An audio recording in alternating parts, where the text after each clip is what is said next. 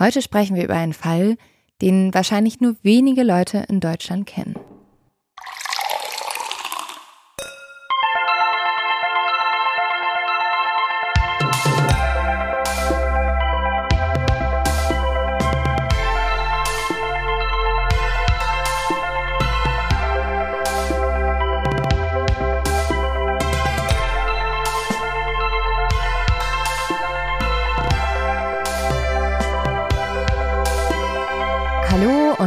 Willkommen zu einer neuen Folge Mord of X. Hallo. Mein Name ist Lynn Schütze Mein Name ist Leonie Bartsch. und schön, dass ihr wieder dabei seid. Wir sind zwei freie Journalistinnen und haben Mord of X zu unserem Hauptbusiness gemacht, sind also hier für euch Mhm. wöchentlich, täglich, ähm, auch nächtlich am Recherchieren, was die spannendsten oder auch bewegendsten True Crime Fälle sein könnten, die wir euch erzählen. Leo, wirst du manchmal so beim Friseur oder auf einer Party gefragt, was du beruflich machst? Ja, wird man schon mal gefragt und ich gebe immer unterschiedliche Antworten, je nach meiner eigenen Stimmungslage auch. Wenn ich Lust habe, viel zu erzählen, sage ich, ich war in Babenhausen und da ist was mega Spannendes passiert und dann Mhm. erzähle ich das, weil ich denke, ich habe jetzt gerade Lust darüber zu reden. Und manchmal sage ich auch, ich bin freiberufliche Autorin. Dann fragt keiner mehr.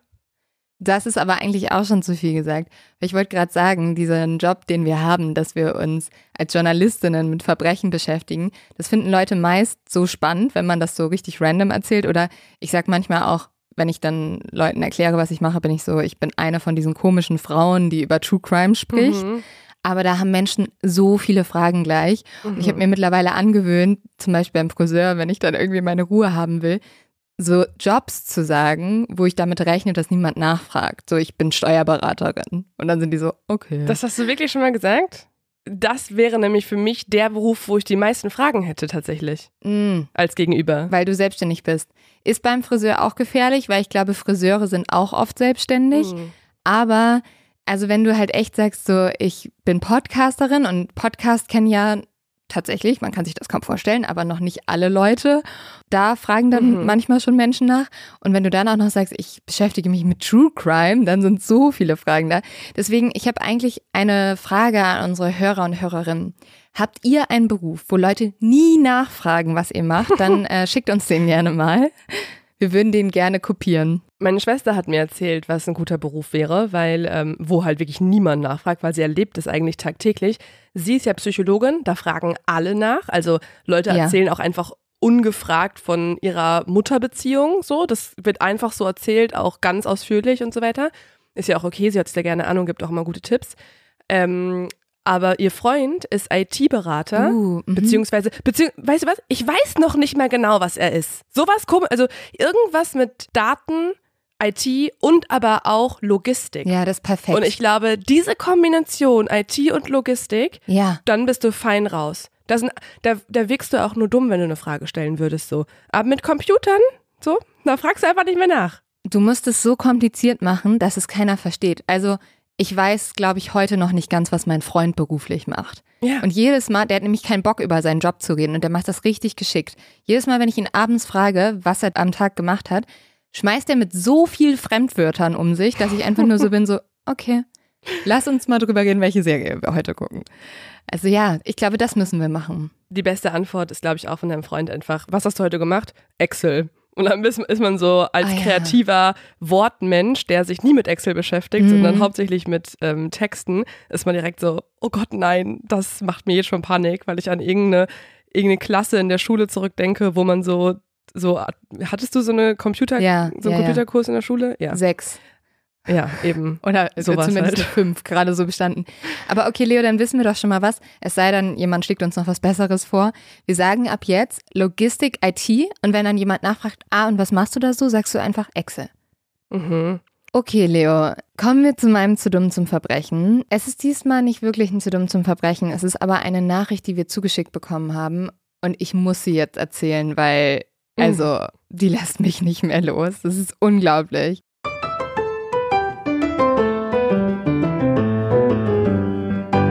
Uns hat Alex geschrieben. Und zwar hat Alex uns folgende Nachricht gesendet.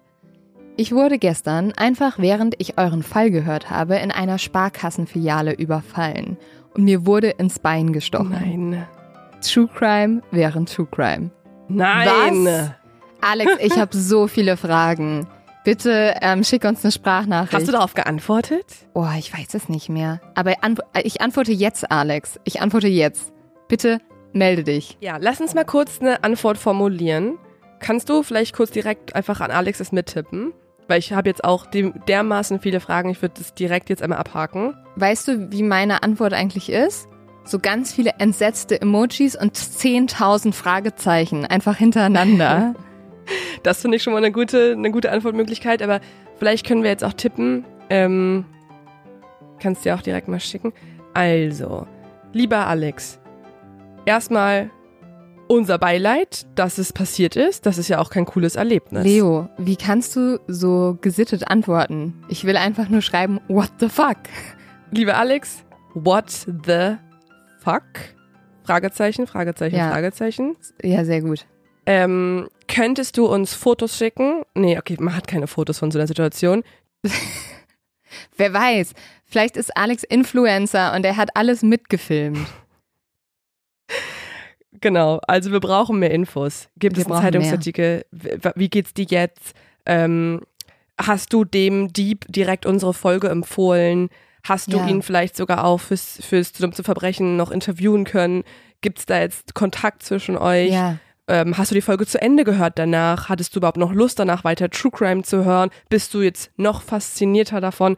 Dermaßen viel. Du bist als Interviewgast eingeladen. Ja, ähm, vielleicht gehen wir auch mal mit Alex live oder so. Vielleicht machen wir eine ganze Live-Tournee mit Alex. Keine Ahnung. Das hört sich Also- jetzt ironisch an. Ich finde das nicht schlecht, die ganzen Vorschläge. Ich finde es auch, also ich habe, ich könnte wochenlang mit diesen Fragen füllen.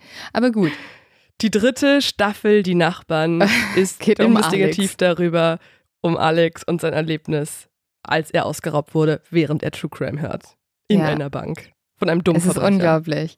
Ähm, es tut uns leid, dass wir so wenig unsere eigenen Fragen gerade beantworten können, aber Fortsetzung folgt. Mhm.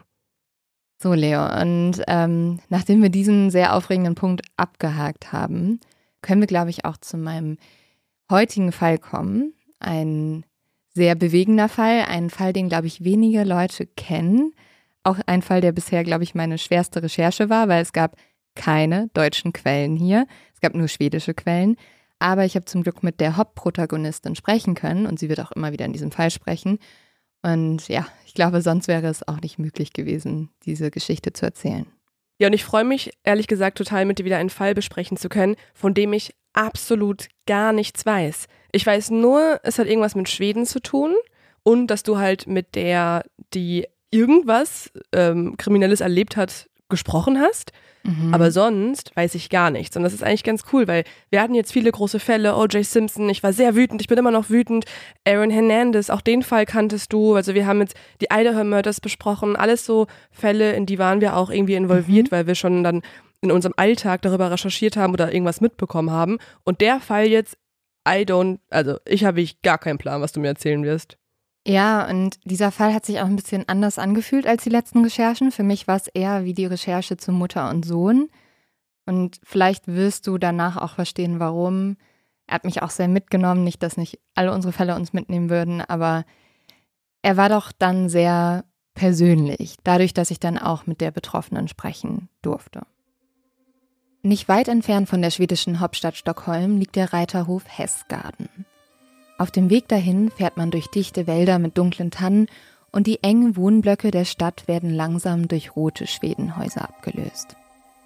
Leo, wie du weißt, war ich ja persönlich schon öfters in Schweden und ich bin immer so total fasziniert darüber, wie schnell man von dieser Riesenmetropole Stockholm aus in der Natur ist. Also du musst wirklich nur wenige Minuten fahren und dann lässt man die Großstadt schon hinter sich und man fühlt sich wirklich wie in einer anderen Welt. Mhm. Der Waldboden ist hier mit dickem Moos bedeckt und durch die dichten Nadelbäume dringt nur wenig Licht auf die Straßen, die durch die Wälder hindurchführen. Im Sommer wachsen am Wegrand Blaubeeren und man kann sich in einigen der sehr kühlen Seen erfrischen. Gegen 4 Uhr nachmittags verfärbt sich der Himmel hier erst blau, dann lila-schwarz und schließlich versinkt die Sonne ganz hinter den Baumwipfeln. Dann sieht man nur noch den Rauch der Schornsteine und aus diesen Schwedenhäusern dringt der Geruch von brennendem Kaminholz und frisch gebackenen Karnebuller. Das sind die schwedischen Zimtschnecken. Also wenn ich nicht wüsste, dass gleich ein Verbrechen passiert, finde ich, klingt das gerade wie die beste Werbung für die nächste Reise. Also wenn ich jetzt gerade buchen könnte, würde ich genau da hinfahren wollen. Ja, hörst du hier vielleicht meine Liebe für Schweden heraus? Ja, tatsächlich schon. Also es fehlt noch, dass du sagst so, die Menschen leben hier einfach mit einer anderen Lebensqualität und in hm. Deutschland hm. sollten sich alle mal überlegen, ob sie nicht umziehen wollen. Ja, also eigentlich ist das schon meine Meinung, aber dieser Fall spricht tatsächlich nicht so dafür. Aber mhm. mal gucken. Also wir fahren jetzt durch diese Wälder und du hast am Anfang ja schon erwähnt, es geht zu einem Reiterhof, der, der jetzt irgendwo hinter dem Wald erscheinen muss. Ja, genau, Leo. Ich nehme dich jetzt eigentlich mit auf eine Reise. Wir fahren circa anderthalb Stunden Auto von Stockholm aus und landen in Enneby. Das ist eine kleine Vorstadt. Da gibt es viele Häuser, aber diese Häuser liegen super weit voneinander entfernt. Zwischen ihnen liegen sogar kleine Wälder und weite Felder. Und es hat den süßesten Namen aller Zeiten. Ja, Enemy, ne? Das Problem war, Leo, bei meiner Recherche habe ich halt nach Enemy gesucht und das ist vor allem ein IKEA-Lautsprecher, also so ein Bluetooth-Lautsprecher. Das heißt, Von ich Ikea. hauptsächlich IKEA-Werbung bekommen, ja. oh mein Gott. Und hast du es auch gekauft? Weil wenn es einem so oft angezeigt Nein. wird, irgendwann verwischt ja so ein bisschen die Bedürfnisse und man hat plötzlich den Drang, das zu kaufen. So geht es mir zu meinen. Ja, aber ich, ich, kon ich, konnte widerstehen. Ich konnte okay, widerstehen. Sehr gut. Und wir begeben uns jetzt durch diese Wälder und kommen zu dem Reiterhof Hessgarten. Nach einiger Zeit werden die Bäume immer weniger und sie werden von Pferdekoppeln abgelöst. Auf einer dieser Koppeln rennt ein schwarzer Hengst. Dieses Pferd bäumt sich immer wieder auf und rennt über die eingezäunte Wiese. Es will ausbrechen, frei sein, sich nicht den Regeln und der Herrschaft des Menschen beugen. Doch das kann es nicht. Das Pferd ist gefangen, eingezäunt von schönen weißen Zäunen. Neben diesem Hengst sind hier etwa 80 bis 100 Pferde zu Hause. Einige sind genau wie dieser Hengst wilde Pferde und die werden hier eingeritten, gebändigt und lernen dann, sich zu fügen. Mhm. Und dann gibt es aber auch noch bereits trainierte Pferde und Ponys und auf diesen bekommen Kinder, Jugendliche und Erwachsene Reitunterricht. Es gibt etwa 350 Schüler und Schülerinnen und die kommen jede Woche dafür nach Hessgarten. Also sehr groß, oder? Ja, schon. Also eine der größten Pferdehöfe Schwedens. Mhm. Lieber, eigentlich ist das auch eine Folge für dich, oder? Weil du wolltest doch immer mal reiten lernen. Ja, ich war einmal reiten dann in Spanien und seitdem ist der Wunsch wieder ein bisschen oh. kleiner geworden. Weil ich hatte okay. einen, ich hatte einen Pferd Katan, hieß der. Äh, okay. Äh, Hengst und der ist zweimal ausgerastet, als ich da drauf saß. Oh ja, gut. Ja, vielleicht ähm, hättest du lieber eins der sehr gut eingerittenen Pferde von Hessgarten kriegen müssen. Mhm. Hessgarten gehört nämlich in den 1980er Jahren oder auch den 1990er Jahren später zu den renommiertesten Reitschulen Schwedens. Die Pferde und die Reiterinnen gewinnen immer wieder Preise. Und die gezüchteten Pferde werden in die ganze Welt verkauft. Übrigens auch nach Deutschland, weil vor allem in Deutschland soll es sehr, sehr gute Pferde geben, die dieser Hof sehr gerne gekauft hat. Und die haben aber auch immer wieder, also aus Deutschland gekauft, Pferde und dann aber auch wieder nach Deutschland verkauft. Jerry Jahn gibt zusammen mit seiner Frau Anna auf diesem Hof Reitunterricht und er hält den Hof intakt. Die beiden wohnen hier in einem großen roten Haus mit weißen Balken. Sieht ehrlich gesagt ziemlich genauso aus wie mhm. alle anderen Häuser in der Umgebung. Die Jans haben vier Kinder. Ich möchte heute aber vor allem die Geschichte der zwei Töchter erzählen. Das sind Sophie und Stephanie. Die Schwestern teilen sich ein gemeinsames Zimmer. Das sieht so aus, dass an den gegenüberliegenden Seiten jeweils ein Bett steht. Eins für Sophie, eins für Stephanie. Sophie ist ein Jahr älter. Sie liebt es, sich mit ihrer Schwester ein Zimmer zu teilen. Das heißt nämlich auch gleichzeitig, dass beide, wenn sie im Bett liegen, sich Geschichten erzählen können und leise über die Ereignisse des vergangenen Tages tuscheln können. Wenn die Sonne dann aufgeht, springen die beiden Mädchen aus den Betten und rennen sofort nach draußen. Sie versorgen die Tiere auf dem Hof, das sind Hunde, Katzen und sie haben sogar ein Schwein. Und die Mädchen sind den ganzen Tag im Stall. Jeden Tag passiert etwas Neues, etwas Aufregendes. Wie alt sind denn die beiden? Weil dass dies noch so mögen, in einem gleichen Zimmer zu schlafen, ist ja auch eher ein Phänomen, was du magst, wenn du vielleicht noch ein bisschen jünger bist und je älter du mhm. wirst, desto mehr Probleme gibt es eigentlich. Na, die haben eine sehr enge Bindung, aber über die Zeit, die wir jetzt gerade sprechen, sind die beiden sieben und sechs Jahre alt. Ja, okay. Und mhm. Sophie ähm, erinnert sich vor allem an eine Nacht. Da lag sie nämlich schon in ihrem Bett und hat geschlafen und sie träumt ganz tief und fest und auf einmal geht aber die Tür des Schlafzimmers auf. Sophie schreckt jetzt erstmal auf, sie fragt sich, was passiert, was ist los? Und dann sieht sie zuerst ihre Eltern. Sie ist jetzt erstmal verwirrt doch dann kommt auf einmal etwas anderes in das Zimmer. Und zwar ist das ein kleines Pony. Und sie kann dieses Pony nur so ganz leicht erkennen, weil das hat so eine dichte Mähne, dass sie kaum das Gesicht sehen kann. Mhm. Sophie findet das Pony jetzt natürlich unglaublich niedlich. Und sie kann es kaum glauben. Ist das ein Traum? Träumt sie? Wie kann das sein, dass so ein Pony bei ihr einfach im Zimmer steht? Aber ihr Vater nimmt sie jetzt, hebt sie hoch und setzt sie auf den Rücken des kleinen Ponys. Er verkündet ihr, dieses Pony gehört jetzt ihr. Ja, das ist natürlich der absolute Traum. Also, das mhm. ist ja voll cool, dass ihr jetzt ein kleines Pony gebracht wurde. Ich frage mich nur, warum musste das dann nachts passieren? Also, das ist so der Gedanke, den ich jetzt habe. Ist es dann erst, also es wurde ja jetzt nicht gerade geboren und wird ihr direkt gegeben, ne? Mhm. Also wurde es jetzt gerade erst geliefert oder so? Oder was ist der Grund dafür, dass es nachts passieren muss? Sophies Papa, also Eri, der liebt Überraschungen und ähm, der überrascht auch immer wieder seine Töchter. Also das ist sehr typisch für ihn. Ich glaube, okay. deswegen ist das ehrlich gesagt einfach okay. passiert. Aber sie ist sich jetzt erstmal unsicher, ist da wirklich ein Pony? Und am nächsten Morgen wacht sie auf und zumindest im Zimmer steht kein Pony. Doch dann hört sie ein leises Wiehern. Sie rennt zum Fenster und schaut hinaus. Und dort, draußen in ihrem Garten, steht das kleine Pony.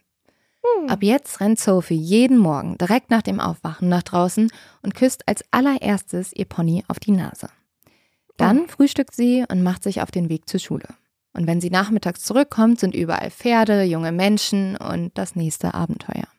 Also ich bleib dabei, das hört sich gerade noch wie eine große Werbung an. Ich möchte gerne unbedingt zu diesem Reiterhof. Ja, Leo, vielleicht erzähle ich dir auch eine schöne Folge diese Woche, wer weiß. Plot Twist. Ich kann ja die Hoffnung noch aufrechterhalten. Auf diesem Hof helfen außerdem viele junge Mädchen aus. Das sind die Stallmädchen. Sie spielen mit Sophie und ihrer Schwester und helfen auch im Haushalt mit. Viele der Stallmädchen haben es zu Hause nicht leicht gehabt und sind so zu den Jans gezogen. Sie helfen auf dem Hof aus, geben Reitunterricht und unterstützen die Mutter Anna beim Haushalt. Dafür dürfen sie in kleinen Hütten auf dem Hof wohnen bekommen Verpflegung und sind eigentlich ein Teil der Familie. Der Reiterhof ist immer sauber und aufgeräumt. Das ist Jerry, Sophies Papa, sehr, sehr wichtig. Unkraut gibt es zum Beispiel gar nicht. Die Ställe sind immer ausgemistet und ordentlich. Doch die harte Arbeit zahlt sich auch aus. Die Leute kommen sehr, sehr gerne nach Hestgarten. Sie fühlen sich hier einfach wohl. Denn hier ist eigentlich jeder willkommen und er wird ein Teil der Gemeinschaft. Man hat auf Hessgarten das Gefühl, dass man ein Teil von etwas Größerem ist. Einer Gesellschaft, die es sonst nirgendwo anders gibt. Zusammengehalten wird die Gemeinschaft durch das Vertrauen und die enge Verbundenheit zueinander. Sophie selbst beschreibt den Hof als warm, als einladend. Ein Ort, wo man gerne ist. Als sie älter wird, hat Sophie irgendwann nicht nur eins, sondern sehr, sehr viele Ponys. Und jedes Wochenende fährt sie zusammen mit ihrem Vater zu einem Wettkampf irgendwo in Schweden. Sonntagabends kommt sie dann zurück, dann geht sie wieder zur Schule und das Leben ist für sie, wie sie mir persönlich erzählt hat, ein großes Abenteuer. Sie hat ein großes Ziel. Später will sie mal eine professionelle Reiterin werden. And I was like a very typical horse girl. We had lots of horses there. There was like an abundance of horses. I even had like a pony in my garden. So like everything for me was like more or less. I was breeding and smelling horse. das ist gerade Sophie gewesen. Sie wird uns immer wieder zwischendurch ihre Geschichte selber erzählen. Der Chef auf dem Hof ist Sophies Vater. Jerry verkauft jedes Jahr 100 bis 200 Pferde und gewinnt immer wieder Auszeichnungen. Der Pferdehof wächst und wird dank Jerry immer, immer größer. Jerry fängt außerdem an, wilde Pferde zu kaufen und sie zu zähmen. Und damit wird der Hof schnell zu einem großen Unternehmen. Jerry Jahn ist extrem charismatisch und er ist sehr klug. Er kann Menschen in einem Augenblick lesen. Ich gebe dir mal ein Beispiel. Wenn Eltern mit ihrer Tochter auf den Hof kommen, um ein Pferd zu kaufen, kann Jerry sofort erkennen, welches Pferd am besten zum Kind passt. Aber vor allem kann er auch sofort erkennen, wie er am besten ein besonders gutes Geschäft mit den Eltern macht. Und was er auch immer sofort mitverkauft, sind Reitstunden auf Hessgarten. Und so hält er die Bindung aufrecht und sorgt natürlich auch dafür, dass alles Geld, was mit diesem Pferd gemacht wird, direkt auf dem Hof bleibt. Ganz schön gut. Also er hat schon ein Händchen fürs Geschäft, kann man sagen. Aber bietet sich ja auch an. Wenn ich Hundetrainerin wäre, würde ich auch Freddos Babys verkaufen und direkt die Hundestunden anbieten. Also. Ja, ja, stimmt. Das macht schon Sinn. Jerry investiert viel Zeit in die Beziehung zu seinen Kunden. Sowohl in die Eltern als auch in ihre Kinder. Er verspricht, sie alle zu großartigen Reitern und Reiterinnen zu machen. Und du musst dir vorstellen, natürlich, irgendwie als Teenager ist es total toll, wenn du als Kind so viel Aufmerksamkeit und Anerkennung bekommst. Und vor allem, wenn dir immer wieder jemand sagt, dass du halt eine große Reiterin werden kannst, was ja dein größter Traum ist. Und er zeigt auch tatsächlich sehr gut seinen Schülerinnen und Schülern, wie sie sich verbessern können und wie sie an sich arbeiten können. Was jetzt eigentlich noch nach der Erzählung fehlt, ist, dass wir jetzt hier unseren Rabattcode anbieten. Also mit Schweden auf X könnt auch ihr zum Reiterhof fahren. Es ist eine mega geile Zeit, die ihr vor euch habt. Und Ja. ähm, es klingt einfach wie ein Traum. Ja, aber ich, du sagst es gerade schon richtig. Es klingt ein bisschen zu gut, um wahr zu sein. Und tatsächlich hat diese Geschichte auch eine dunkle Seite. Dir, Leo, geht es jetzt wahrscheinlich so, wie es den meisten Menschen ging, die damals nach Hessgarden gekommen sind. Du denkst, der Pferdehof ist das absolute Paradies, oder? Mhm. Aber ich weiß auch, wir haben einen True Crime Podcast und da wird auch, da werden auch andere Sachen gemacht. Ja, tatsächlich lauert nämlich hinter dieser Idylle etwas Dunkles, etwas Böses. Und das versteckt sich im Verborgenen und es zeigt sich erst, wenn man genauer hinschaut. Schon seit Sophie klein ist, weiß sie, dass irgendetwas nicht stimmt. Allerdings kann sie nicht so genau fassen, was es ist. Doch mit jedem Jahr bröckelt die Idylle ein bisschen mehr. Sophie ist ein aufmerksames Mädchen und sie beobachtet vor allem sehr viel. Und so merkt sie, dass die Stimmung zwischen ihrem Vater und ihrer Mutter immer wieder angespannt scheint. Und sie merkt, dass einige der Stallmädchen und der anderen Reiterinnen irgendwann verschwinden. Oh. Einige von ihnen kommen mitten in der Nacht zum Hof, wenn Sophies Eltern schon schlafen, holen ihr Pferd ab und kehren nie wieder zurück. Diese Mhm. Leute werden von Sophies Vater nur noch als Feinde beschrieben. Er erzählt allen auf dem Hof, dass etwas mit ihm nicht stimme. Sie hätten ihn betrogen und teilweise sogar bestohlen. Sophie wird verboten, mit diesen Mädchen auf Wettkämpfen zu sprechen. Sie darf diese Mädchen noch nicht mal anschauen. Okay, also die Mädchen Denn- leben aber noch. Also die kommen einfach nur Ja, nicht ja. mehr zu den Reitstunden. Die holen ihr Pferd Genau. weg und dann, dann war's das. Genau, die, also einige von den Mädchen sieht sie auch nochmal. Okay. aber die reden halt auch nicht mehr mit denen. Also es ist so wirklich, sie an einem Tag sind die noch auf dem Hof und die ähm, unterhalten sich mit Sophie und am nächsten Tag sind die verschwunden und kommen einfach nie mehr wieder und dann sieht sie Mhm. sie irgendwo und die ignorieren sie komplett und sie muss die auch komplett ignorieren. Und sie weiß Mhm. halt nicht so ganz, woran das liegt. Aber was sie weiß, ist, auf Hessgarden gibt es eine Regel. Entweder man ist dabei oder man ist draußen. from the outside, I mean, it may have looked like I was living the best life. Like I could ride whenever, and I was competing every weekend, and I was training, and I had friends in the stable. But I would say that behind like closed doors, uh, my life was rather, um, how to describe it? It was rather dark.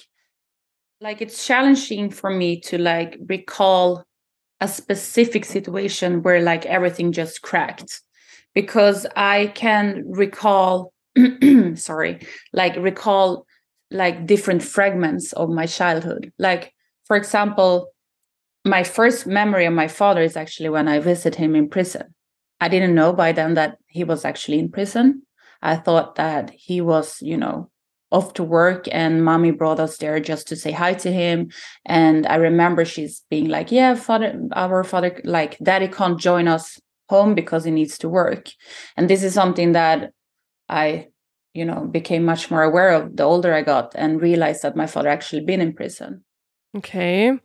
Also, sie hat ja gerade gesagt, dass sie, dass ihre Kindheit erstmal auf den ersten Blick total schön nach außen scheint. Aber es ist schwer für sie zu beschreiben, wann genau es auseinandergebrochen ist. Sie hat gesagt, dass sie sich nur noch an den ersten Moment erinnern kann, wo sie ihren Vater quasi irgendwann im Gefängnis besucht hat. Das muss ich nochmal erzählen. Mhm. Also sie erzählt jetzt eigentlich gerade, dass ihr Vater von, ja, von der Familie getrennt im Gefängnis gelebt hat und dass ihre Mama dann Genau. nur gesagt hat, der ist arbeiten und sie das gar nicht so richtig Mhm. realisiert hat. Ja, also wie du hast das gerade sehr ähm, gut übersetzt. Sophie hat uns halt, wie gesagt, gerade erzählt, dass ihr Vater zwei Jahre im Gefängnis war.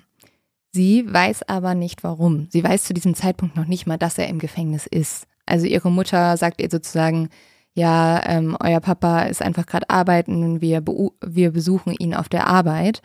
Also Mhm. Sophie weiß, irgendwas ist falsch, irgendwas stimmt nicht so richtig, aber was es ist, weiß sie nicht. Nach zwei Jahren kehrt Jerry jetzt zurück auf den Hof. Sophie ist jetzt mittlerweile älter und sie muss auch immer mehr auf dem Hof mithelfen.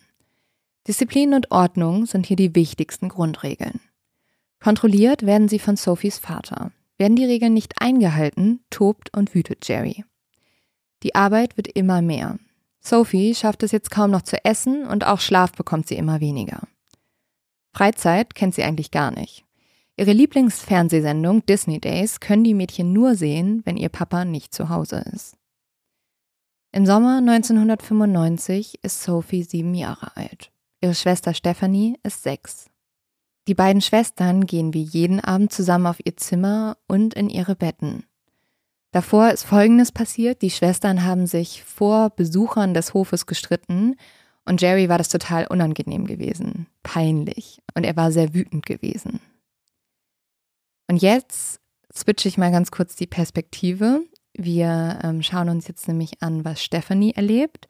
Also ich habe euch ja schon mal von dieser Geschichte erzählt, wo Sophie mitten in der Nacht wach wird und sie kriegt einen Pony geschenkt. Und jetzt wacht Stephanie mitten in der Nacht auf und sie hört, wie Sophie auch damals, wie jemand in ihr und Sophies Zimmer kommt. Es ist Jerry, also ihr Vater. Und er beugt sich jetzt über Sophie. Sie solle mit ihm mitkommen. Sophie steht auf. Sie will ihre kleine Schwester nicht wecken. Und jetzt hören wir uns mal ganz kurz an, wie Sophie das selber beschreibt. he was in the kitchen and he told me to to come to the kitchen and and he wanted to talk to me and that I should leave my sister in the room. Genau, Sophie hat es ja gerade nochmal in ihren eigenen Worten gesagt, sie sollte ihre Schwester zurücklassen und in die Küche gehen. Was Sophie jetzt aber nicht mitbekommt, ist, dass Stephanie kurz nach ihr aufsteht. Stephanie schleicht ihrem Vater und ihrer Schwester hinterher und sieht jetzt gerade noch, wie die Küchentür sich schließt. In ihrem Nachthemd bleibt Stephanie vor der verschlossenen Tür stehen. Das Ohr drückt sie ganz fest an das kalte Holz. Sie versucht irgendwie zu hören, was dahinter passiert. Stephanie hört jetzt ein klatschendes Geräusch. Einmal, Oh nee. zweimal, dreimal. Mm-mm. Was passiert da gerade? Stephanie zieht sich der Magen zusammen. Sie hat schreckliche Angst.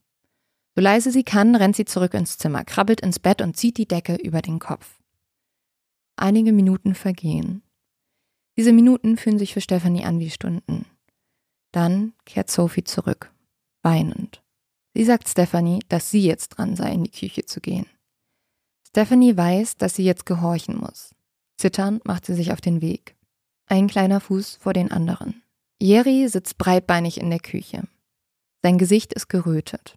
Er hat Alkohol getrunken. Stephanie kann es in seinem Atem riechen. Stephanies Mutter sitzt auf der Küchentheke. Sie weint leise. Stephanie soll so nah es geht an ihn herankommen, sagt ihr Vater. Stephanie geht ein paar Schritte. Jerry schaut sie wütend an und befiehlt, näher. Zögernd macht Stephanie einen Schritt nach dem nächsten. Jetzt steht sie direkt vor ihm. Jerry ist ruhig. Stephanie sieht, wie seine Augen sich verengen. Dann kommt die Ohrfeige. Mit der flachen Hand schlägt Stephanies Vater ihr mitten ins Gesicht. Sie weicht erschrocken zurück. Die Tränen kommen von ganz alleine. Jerry schaut sie weiterhin an. Nur schwache Menschen weinen, raunzt er sie an. Seine blauen Augen fixieren sie. Ruhig und leise spricht er jetzt weiter. Du musst lernen, Schmerzen zu akzeptieren, ohne zu weinen. Ich werde dich schlagen, bis du aufhörst zu weinen. Wenn du nicht näher kommst, wird es die Sache nur noch schlimmer machen. Stephanie weiß, dass das Jerry ernst meint. Also geht sie langsam wieder ein paar Schritte vor. Er schlägt erneut zu. So lange, bis Stephanie aufhört zu schluchzen. Stephanie denkt die ganze Zeit an ihre Schwester Sophie. Würde diese nach ihr nochmal in die Küche müssen? Tatsächlich hat Sophie vor genau das Gleiche erlebt. Hier erzählt sie uns nochmal in ihren eigenen Worten, wie sich das angefühlt hat. And I was so like in shock and asked him like, why did you do that? And then he told me, don't cry. Don't cry, Sophie. And then come back. So he wanted me to come back again. And, you know, I I was rejecting that. Like I didn't want to approach him again because I was afraid of the fact that he was gonna hit me again.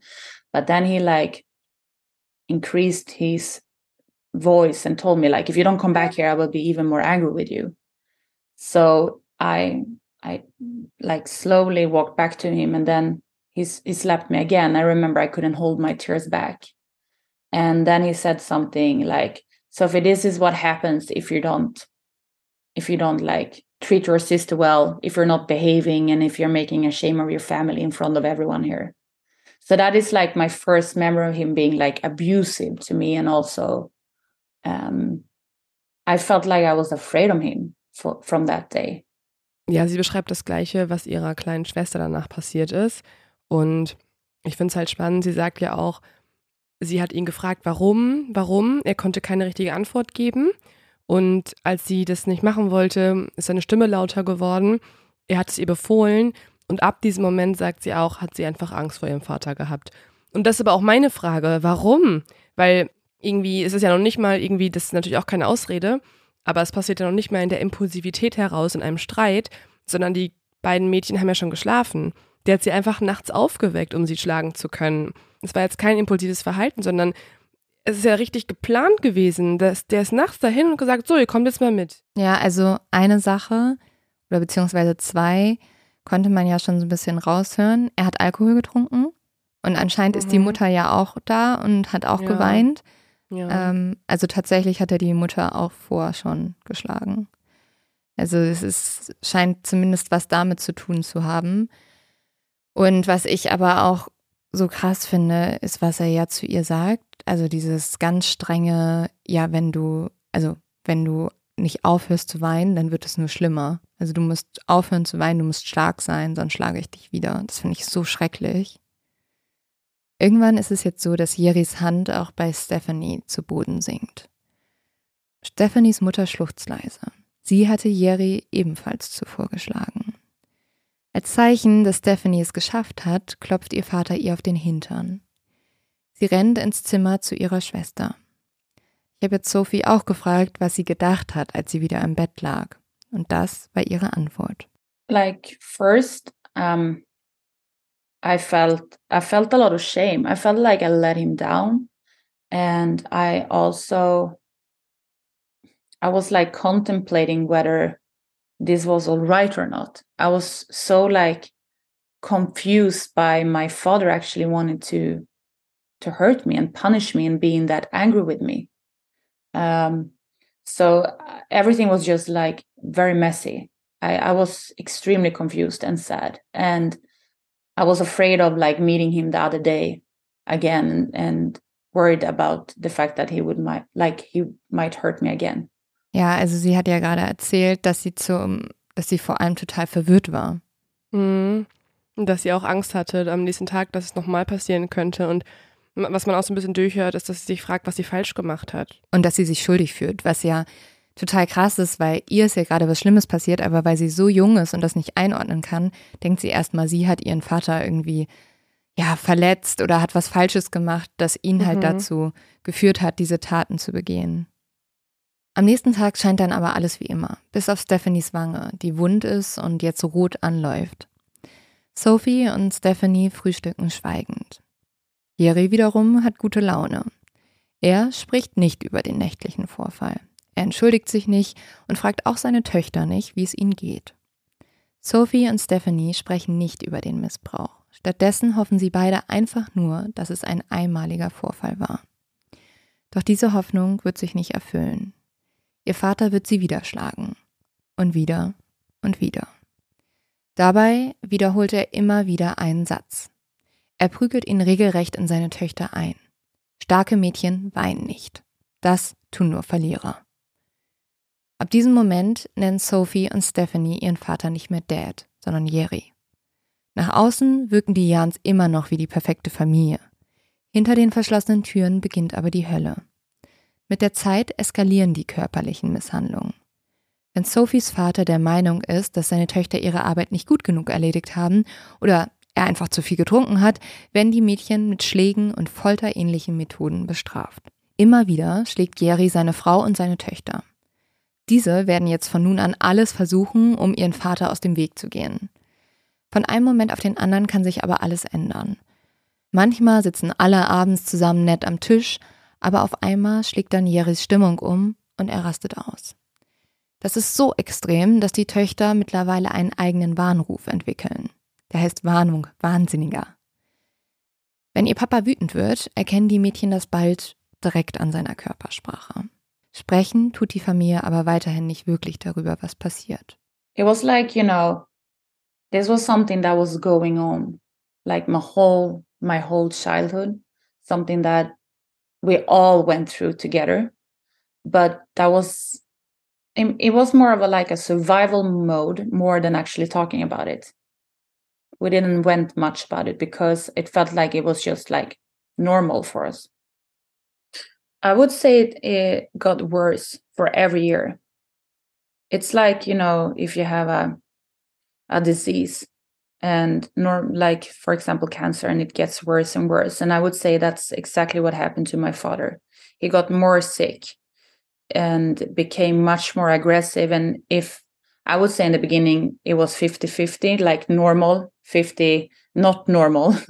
Uh, in the end i would i would say it was more more or less like 90% uh, darkness and maybe 10% like a little bit of the light in the funnel kind of Sie hat gesagt, dass es immer schlimmer wurde. Also sie vergleicht es schon fast mit Krebs, der einfach mm.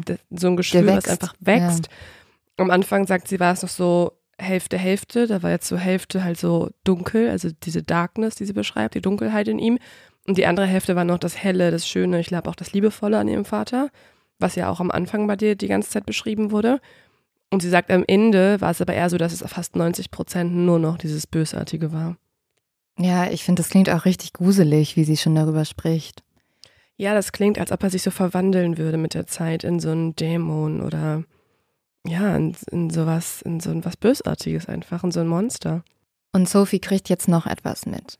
Die Stallmädchen scheinen ebenfalls Angst vor ihrem Vater zu haben. Und auch sie haben eine Art Schutzsystem entwickelt. Meist gehen sie jetzt noch überall zu zweit hin, damit keine von ihnen allein mit Jerry sein muss. In der Schule bekommt Sophie dann den ersten Hinweis, warum. Einer der Klassenkameraden hänselt sie. Er sagt, ihr Vater tue verbotene Dinge mit jungen Mädchen. Dafür sei er auch im Gefängnis gewesen. Sophie versteht allerdings nicht ganz, was der Junge meint. Sie ist zu diesem Zeitpunkt, muss man auch sagen, gerade mal neun Jahre alt. Zu Hause spricht Sophie ihre Mutter an und fragt, ob die Anschuldigungen betreffend der Stallmädchen wahr sind. Sophies Mutter reagiert aber sehr bestimmt. Sie sagt, das ist alles Blödsinn und Jungs hätten sich das nur ausgedacht. Schließlich sei Jerry mit ihr verheiratet und alles andere seien nur Gerüchte. Eines Abends, als Sophies Mutter nicht zu Hause ist, merkt Sophie, dass an dieser Geschichte aber schon zumindest etwas dran zu sein scheint. Ihre Mutter ist noch unterwegs und schaut sich gerade ein Pferd an, aber Sophie schleicht sich jetzt vorm Schlafengehen nochmal nach unten in die Küche, um ein Glas Wasser zu trinken. Als sie auf einmal merkwürdige Geräusche aus dem Schlafzimmer ihrer Eltern hört. Sie wundert sich jetzt, was da los ist. Also geht Sophie zum Schlafzimmer und schaut hinein. Darin sieht sie jetzt ihren Vater, der mit einer der Reiterinnen Geschlechtsverkehr hat. Sophie rennt schockiert weg. Sie rennt hm. direkt in den Stall und hier ruft sie vom Stalltelefon aus ihre Mutter an und erzählt ihr, was passiert ist. Sophie fühlt sich auch in diesem Moment irgendwie wieder schuldig, weil sie das gesehen hat, obwohl sie halt gar nichts gemacht hat. Als Sophie dann ihrer Mutter am Telefon alles erzählt, bleibt diese aber total ruhig. Also überhaupt nicht die Reaktion, die man jetzt erwartet. Sie sagt einfach nur sowas wie, ja, okay, Mama kommt bald nach Hause. Sophies Mama heißt, wie ich vorhin schon mal erwähnt habe, Anna. Anna hat so lange im Chaos gelebt, dass es für sie zur Normalität geworden ist. Einen Ausweg aus der Spirale aus Gewalt, Angst und Betrug kann sie sich mittlerweile nicht mehr vorstellen. Als Anna Jerry kennenlernt, ist sie gerade mal 15 Jahre alt. Er wiederum ist um die 30. Jerry wohnt mit seiner damaligen Ehefrau auf einem Reiterhof. Anna fängt an, Reitstunden bei Jerry zu nehmen, weil sie träumt davon, einmal eine professionelle Springreiterin zu werden. Und dafür ist sie sich sicher, dass Jerry der perfekte Lehrer ist, um sie auch an ihr Ziel zu bringen. Anna ist nämlich total beeindruckt von dem charismatischen und auch sehr sachkundigen Reiter und fühlt sich irgendwie auch magisch von ihm angezogen. Annas Familie unterstützt sie jetzt zunächst in allem und ist begeistert von Jerry und dem Hof, den er sich da aufbaut. Doch irgendwann merken sie auch Jerrys dominante Art und distanzieren sich von ihm. Allerdings bleibt ihre Tochter Anna weiter auf dem Hof. Sie unterstützt das Paar im Stall, aber auch bei den Hausarbeiten. Schließlich überredet Anna ihre Eltern sogar ein ganzes Jahr in der Schule auszusetzen, um bei Jerry auf dem Hof zu sein. Später wird sie ihnen übrigens hierfür einen Vorwurf machen und sagen, sie haben mich nicht rausgeholt. Mhm. Jerry unterrichtet Anna von nun an alleine. Er mag das Mädchen und zeigt ihr das auch. Anna wiederum fühlt sich geschmeichelt. Und so beginnen die beiden immer mehr Zeit miteinander zu verbringen. Ja, hier sieht man mal, wie früh dieses kriminelle Verhalten in Jerry schon begonnen hat. Also es ist ja überhaupt nicht okay, dass er eine 15-Jährige mhm. verführt. Und ähm, also das ist halt, das ist halt übergriffig und strafbar. Ja. Das ist immer noch ein Kind. Und ja. da merkt man aber auch, warum vielleicht Anna auch in der Küche einfach nur geweint hat und nichts getan hat, weil sie einfach damit aufgewachsen ist, wenn sie mit 15 mhm. Jahren schon in seine Fänge geraten ist. Ja, und tatsächlich ähm, sehen wir hier auch sich wiederholende Muster, weil Anna weiß schon in diesem Moment, dass sie nicht die Einzige ist. Sie weiß, dass Jeri sich für mehrere Mädchen auf dem Hof interessiert, aber ihr ist vor allem eins wichtig, dass sie seine Nummer eins ist. Also von Anfang an weiß sie, sie kann diesen Mann nur haben, wenn sie andere Frauen akzeptiert. Irgendwann kriegt dann aber auch Jeris Frau mit, dass ihr Mann jungen Mädchen nachstellt und die findet das gar nicht so toll. Also zieht sie aus. Aber stattdessen zieht jetzt Anna in das Haus ein. Und mit gerade 20 Jahren bekommt sie ihr erstes Kind von Jeri. Und das ist Sophie. Es folgen danach drei weitere. Jerry und Anna werden jetzt offiziell ein Paar. Die beiden betreiben gemeinsam die Reitschule und den Handelsstall. Den Traum von Anna, Springreiterin zu werden, muss sie schnell aufgeben. Stattdessen ist sie jetzt Mutter und vor allem Jerrys Unterstützung in allem, was er braucht. Für Anna wird Jerry zum Tyrann. Ein Tyrann, den sie liebt. Der in einem Moment so charmant, so nett sein kann, aber dessen Worte in Sekundenschnelle eiskalt werden können. Der Hof wächst jetzt immer mehr und damit wächst auch die Gemeinschaft der Reiter und Reiterinnen. Und später wird Anna hier tatsächlich feststellen, dass es eigentlich wie eine Sekte ist. Also dieser ganze Reiterhof mit den Leuten, die dort immer sind, die da feiern, feiern und die alle Jerry sozusagen als ihren Anführer ansehen, mhm. das ist nicht so normal und das ist wirklich sehr, sehr sektenähnlich. Ja, ab jetzt will ich dann nicht mehr hinreisen. Sehr gut, Leo. gut. Ja, es wird auch, es wird noch schlimmer. Anna weiß tatsächlich, dass Jerry wegen sexueller Belästigung vorbestraft ist. Und die Vorfälle hören nicht auf. Das Muster wiederholt sich. Jerry unterrichtet die jungen Reiterin immer alleine und er fängt an, sie zu missbrauchen und teilweise sogar zu vergewaltigen.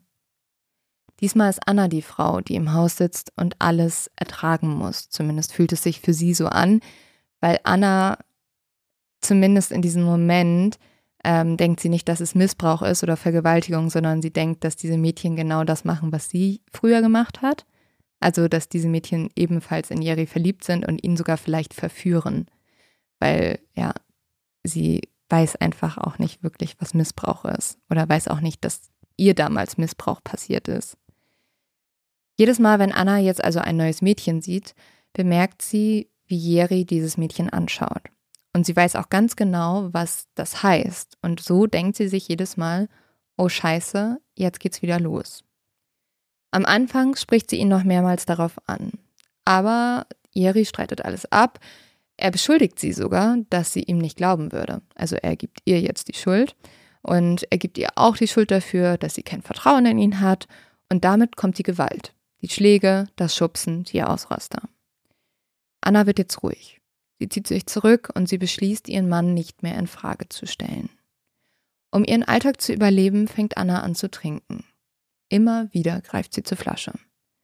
Und eigentlich fühlt sie sich nur noch glücklich oder zumindest lebensfähig, wenn mhm. der brennende Schnaps ihren Hals hinunterläuft.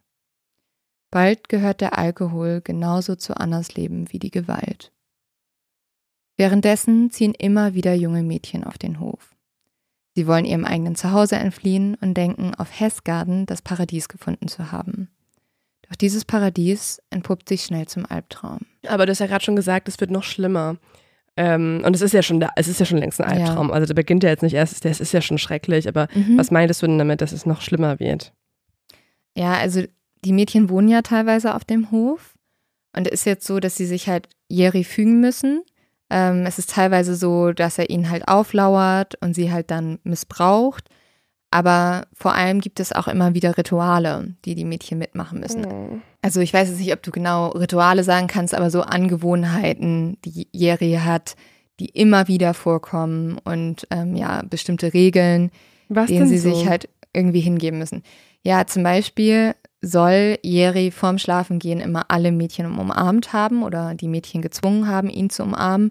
Und dabei war sein Bademantel immer komplett offen und er war halt splitternackt darunter. Das heißt, man hat auch mm. alles gesehen. Mm. Ja. Und was tatsächlich halt passiert ist, dass mehrere der Mädchen sexuell missbraucht werden. Ich habe ja gerade schon drüber gesprochen. Und eines dieser Mädchen ist Lucy. Und Lucy lässt sich das aber nicht gefallen. Sie weiß, dass das falsch ist. Und deswegen läuft sie irgendwann weg von dieser Farm. Aber auch allein, dass sie wegläuft, zeigt ja, dass sie da irgendwie auch das Gefühl hatte, dass sie gefangen gehalten wird, ne? Was ja auch noch so viel gruseliger ist. Mhm. Also sie flüchtet von der Farm und tatsächlich, und das ist jetzt auch der Grund, warum Jerry ins Gefängnis gehen musste, Lucy hat den Mut, vor Gericht zu gehen. Und zwar macht sie das gemeinsam mit vier weiteren Mädchen und sie klagt 1991 Jerian an. Hast du ein Gefühl, was Anna machen wird in diesem Prozess, also Jeris hm. Frau?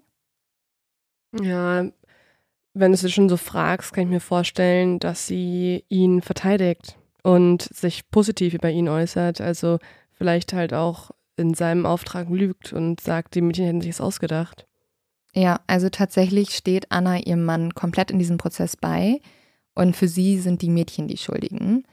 Es geht sogar so weit, dass Lucy, also dieses Mädchen, das vortritt und diese Anklage macht, von Anna und Jerry beschuldigt werden und die sagen, sie hätte Drogen konsumiert, sie hätte von ihnen Geld gestohlen und deswegen hätte sie sich diese Geschichte nur ausgedacht. Und das finde ich immer das Krasseste, ne? Also wenn jemand, mhm. der selber die gleichen Erfahrungen gemacht hat und darunter leidet, ähm, da auch irgendwie Alkohol als quasi Medizin nutzt, um das zu vergessen oder zu verarbeiten, dass so eine Person dann den missbräuchlichen Täter auch noch unterstützt, das ist für mich immer so mega schwer nachzuvollziehen, weil man wird sich ja, mhm. weil man wird sich ja vorstellen, dass die Person auch ihrem Albtraum entkommen möchte und nicht noch weiter aufrechterhalten würde. Und dann ja. finde ich das immer das, das, das mhm. Heftige, dass das irgendwie, ja, dass so quasi die Psyche von Missbrauchsopfern auch funktionieren kann und dass das natürlich nicht ihre Schuld nur vollends ist. Klar, sie mhm. macht sich irgendwie mitschuldig jetzt auch muss man schon sagen. Aber sie ist als Kind da reingeraten. Und das mhm. ist das mhm. Krasse, dass das menschliche Gehirn durch Stockholm-Syndrom oder was auch immer da die Psyche genau ähm, irgendwie hervorbringt, am Ende den Täter schützt. Das finde ich echt immer total irgendwie auf gruselige Art und Weise beeindruckend mhm. oder ja, irgendwie außergewöhnlich. Ja, also ähm, über die Schuldfrage, ob sie schuldig ist oder nicht, können wir gerne auch nochmal am Ende sprechen. Es gibt nämlich durchaus auch Leute, die der Meinung sind, sie ist nicht schuldig. Und wer die sind, ähm, ist sehr, sehr spannend. Aber äh, ja, kleiner Teaser hier an der Stelle. Sie ist halt total gefangen in diesem Konstrukt. Und sie hat ja auch nichts anderes gelernt. Also er manipuliert sie total. Und sie hat auch Angst, weil das hat er ihr immer eingeredet, dass wenn er verurteilt wird, sie als seine Komplizin angesehen wird und dass sie somit den Hof und alles, was sie hat, verlieren wird. Und ähm, das Ding ist, dass Anna später sagen wird, dass sie sich für diese Lüge ihr ganzes Leben lang schuldig fühlt. Jerry wird jetzt verurteilt. Er bekommt zwei Jahre für den sexuellen Missbrauch von Kindern. Sophie und Stephanie besuchen ihren Vater immer wieder zu dieser Zeit im Gefängnis. Ich habe ja schon davon erzählt am Anfang, sie waren noch viel zu klein, um überhaupt zu begreifen, was eigentlich los ist. Und äh, dazu kommt, dass Irian auch nach seiner Verurteilung immer noch behauptet, die Anschuldigungen seien falsch. Er sagt, das sei eine große Verschwörung, ein Justizirrtum. Und tatsächlich glauben ihm das auch viele Menschen. Es gibt sogar eine schwedische Dokumentation, die 1994 rauskommt und die trägt den Namen Im Voraus verurteilt. Mhm. Als Jerry freikommt, wird für ihn eine riesige Party auf dem Reiterhof gefeiert. Und er kann den Hof, und das finde ich unglaublich, nachdem er für sexuellen Missbrauch von Kindern verurteilt wurde, er kann mhm. den Hof wie zuvor weiterführen. es gibt nur ganz krass. wenige der Reiter und Reiterinnen, sowie halt auch der Eltern, die sich von ihm abwenden. Wie kannst du deine Kinder auf einem mhm. Hof lassen, wo einfach der Reitlehrer für sexuellen Missbrauch an Kindern verurteilt wurde. Das ist doch unglaublich, oder? Mhm, ja. Ja, also ja. Ich, da haben wir ja schon öfter mal in Folgen drüber gesprochen, ähm, wenn wir gerade so Missbrauchsthemen hatten hier bei Mod of X. Das ist unfassbar, was sich mit den Jahren geändert hat. Also was noch in den 90er Jahren, das ist ja nicht lange her, da wurden wir geboren, was in den 90er ja. Jahren noch möglich war, mit Kindern zu tun, das ist, das ist für mich unbegreiflich es macht mich so wütend, ne? Also diese Stelle ist eine der Stellen, wo ich halt fast ausgerastet bin in der Recherche. Mhm. Also diese Eltern wollen halt mhm. halt einfach die Anschuldigungen nicht glauben, vielleicht auch, weil sie nicht glauben wollen, dass ihren Kindern so lange was auf diesem Hof passiert ist, wo sie sie halt immer hingeschickt haben. Aber dann die Kinder dort einfach weiter hinzuschicken, oh, mhm. äh, keine Ahnung, der wurde verurteilt. Ich, ich komme da nicht drauf klar. Ich war so sauer. Ich bin so sauer, mhm. wie du vielleicht merkst, Leo. Ah. Aber was Anna und Jerry machen, um zumindest neue Kunden nicht abzuschrecken, ist, dass Anna zum größten Teil die Farm übernimmt, um halt, ähm, ja, damit die Eltern, wenn die den Hof nicht googeln, auf Anna kommen und nicht auf Jerry und nicht von der Anklage hören oder der Verurteilung sogar. Und so lebt Anna jetzt ihr Leben weiter. Sie trinkt, sie erträgt und sie schaut einfach weg. Jerry ist halt vor allem super gut im Manipulieren von Menschen. Er gibt jetzt immer wieder Anna die Schuld für seine Taten oder beschuldigt sie sogar dafür, ihm nicht zu glauben. Und das Gleiche macht Jerry bei seinen Töchtern. Zum Beispiel, als er damals bemerkt hat, dass Sophie ihn beim Sex mit einer der Reiterinnen erwischt hat, da hat er ihr dann danach eingeredet, dass sie sich diese Geschichte nur ausgedacht hätte. Das Leben hm. auf dem Hof dreht sich jetzt eigentlich nur noch um Jerry. Anna und die Kinder wachen jeden Morgen nervös auf und fragen sich als allererstes, wie geht es heute, Jerry? Wie ist seine Stimmung? Und die Antworten auf diese Frage werden ihren Tag bestimmen. Als erstes bringt die Familie Jerry jetzt Frühstück ans Bett. Dann erledigen sie die Aufgaben, die ihnen aufgetragen werden. In der Küche hängt eine Kreidetafel. Das finde ich auch so ein makaberes Detail, nämlich auf dieser Kreidetafel werden alle Dinge aufgeschrieben, welche die jeweiligen Familienmitglieder falsch gemacht haben, außer Jerry natürlich. Hm. Das heißt, da steht zum Beispiel sowas, heute hat Sophie im Test nicht gut abgeschnitten oder heute hat Anna das Pferd nicht verkauft oder heute hat Sophie ihren Vater morgens nicht zur richtigen Zeit Kaffee serviert oder heute hat Sophie die falsche Kleidung getragen oder heute hat Sophie das falsche Essen gegessen. Stell dir das mal vor, dein Vater schreibt jeden Tag nur auf, was du falsch machst. Also das ja, macht ja was mit einem. Ja, ja, also schlimmer kannst du ja nicht aufwachsen, ehrlich gesagt. Wenn Jerry getrunken hat, ist die Gewalt jetzt besonders schlimm. Manchmal schlägt er die Kinder bis zur Bewusstlosigkeit. Sie haben überall blaue Flecken. Anna muss zum Beispiel tagelang eine Sonnenbrille tragen, um ein blaues Auge zu verstecken. Ja, und da schreitet die Anna nicht ein, dass ihre Kinder geschlagen werden. Also ich meine, klar, haben wir ja gerade schon gehört am Anfang, da saß sie daneben, aber sie lässt das einfach alles zu, ne? Anna ist halt eher wie eine Schwester, nicht wie eine Mutter, muss man sagen. Die ist ja auch altersmäßig nicht so weit von ihren Kindern mhm. entfernt sie kann ihre Kinder irgendwie nicht schützen. Und was ich so traurig finde, Stephanie und Sophie haben manchmal zu ihrer Mutter gesagt, Mama, wir müssen gehen. Aber Anna kann nicht gehen. Und so ist es, dass Sophie und Stephanie jetzt mittlerweile fast jeden Tag um ihr Leben bangen. Were you ever actually threatened for your life? Many times.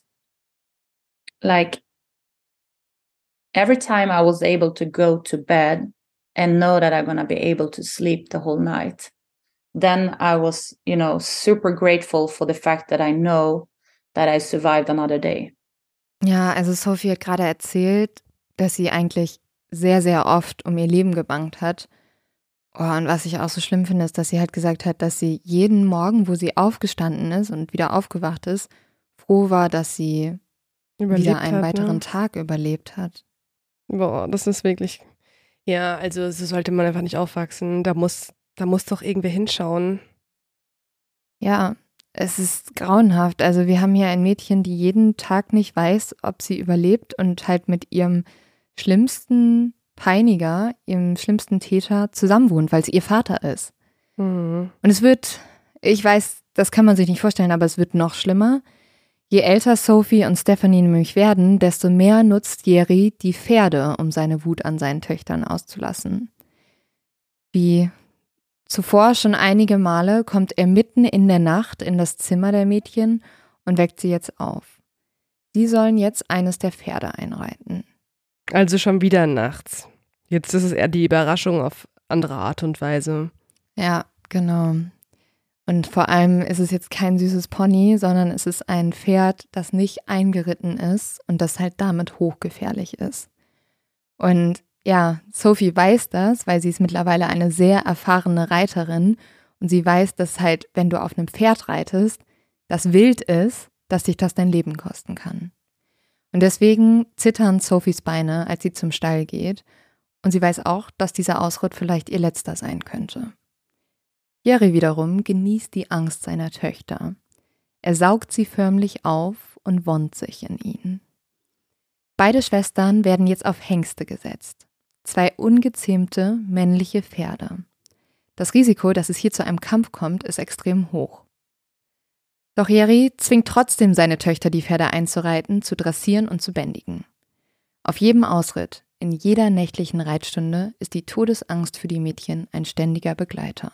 My father could be very like mm, aggressive about the fact that he felt like, okay, I just want you to to to ride this horse. He's recently arrived to the farm, and um, I feel like we should, you know, make sure that he's a good horse and that he's a, being able to to be broken.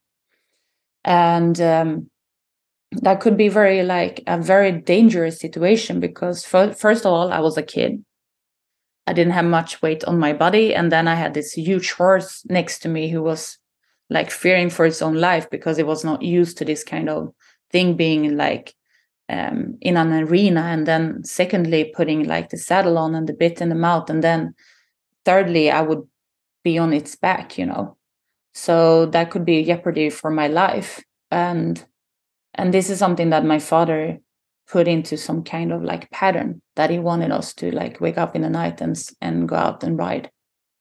Ähm, ja, es ist eigentlich jetzt eine andere Art von Folter oder Quälerei, weil er ja jetzt einfach, hat sie ja gerade beschrieben, die Mädchen nachts rausgeholt hat, aufs Pferd gesetzt hat und dann sollten sie das Pferd einreiten, aber sie sagt auch, es ist halt total gefährlich, ein wildes Pferd einzureiten Mhm. und sagt ja auch, dass sie total, dass sie in der Zeit auch sehr dünn war, also sie hatte fast nichts irgendwie auf den Knochen und sie meinte, also m, darauf bezogen, dass wenn sie hinfallen würde, es natürlich noch irgendwie mehr Mhm. schmerzen kann. Generell ist es einfach kein, Sie kann halt einfach- sterben, wenn sie runterfällt, ne? ja. Und sie sollte einfach nicht Was als Kind nachts ein Pferd zähmen. So, was ist das Ja. denn? Ich muss sagen, ich habe mit Sophie da ziemlich lange drüber gesprochen. Und was ich so faszinierend fand, sie hat mir so ewig davon erzählt, ne, wie sie die Pferde einreiten sollten, wie die da vorgehen sollten und so weiter und so fort. Und mir ist so ein Gedanke irgendwann in den Kopf gekommen und der hat mich nicht mehr losgelassen. Hast du eine Idee, was? Nee. Also irgendwie hatte ich das Gefühl, dass Jerry nicht nur die Pferde eingeritten hat, sondern auch seine Töchter. Also dass das seine Art der Erziehung war. Dass er ähm, so wie er mit den Pferden, also er hat wilde Pferde gehabt, die sind auf den Mhm. Hof gekommen und dann hat er denen gesagt, äh, hat er die irgendwie geprügelt, geschlagen und hat die nachts eingeritten, damit sie gefügsame Pferde werden. Und sie hat halt da immer von erzählt, ja, und dann mussten wir nachts mit den Pferden raus, um die einzureiten. Da habe ich gedacht, das hat er, also das, was er mit den Pferden gemacht hat, hat er ja genauso mit seinen Töchtern eigentlich gemacht. Ja, es ist einfach eine extrem gewaltvolle Erziehungsmethode. Also es kann ja sein, dass man in der Pferdeerziehung beim Einreiten auch mal mit seinen Füßen ähm, fester quasi Mhm. das Pferd halten muss. Du spornst also, immer die Pferde, ja. ja, also- und da kriegen wir wahrscheinlich wieder Nachrichten und so weiter und keine Ahnung, man darf dies und man darf das nicht. Verstehe ich auch.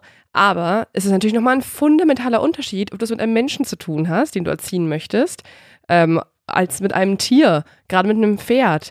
Also da, ich weiß nicht, vielleicht hat er, vielleicht sind bei ihm einfach die Grenzen verschwommen, was seine Autorität angeht, gegenüber anderen Lebewesen.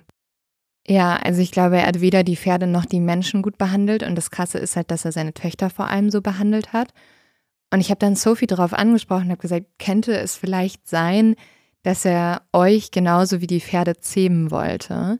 Und sie hat dann wirklich länger nachgedacht und dann hat sie das hier gesagt. I think that's a really good question, and yeah, I think that that's that's a way of like his method. That that that was his method as a father to mhm. like making us better people. Äh, sie hat gerade gesagt, dass es seine Methode war, um sie zu besseren Menschen zu machen. Natürlich irgendwie bessere Menschen, wie er gedacht hat, dass mhm. bessere Menschen natürlich sind. Mhm. Als Sophie dann 16 Jahre alt ist, ist sie täglich im Überlebensmodus. Sie will einfach nur noch, dass der Tag vergeht, dass sie sich ins Bett legen kann und am nächsten Tag hoffentlich wieder lebendig aufwacht. So geht das weiter, bis sie 18 Jahre alt ist. Die Jahre, Monate, Wochen und Tage bis zu ihrem Geburtstag zählt sie jetzt täglich. Und es hat einfach niemand geholfen. Auch jetzt niemand in der Schule oder im Dorf. Niemand hat mitbekommen, was passiert. Das würde ich sie tatsächlich einfach mal selber beantworten lassen. It was like people know you know like you can sense you can see things and there are i mean if you're as like attentive person you can you can tell that there's something going on but no one really like approached us and be like are you okay?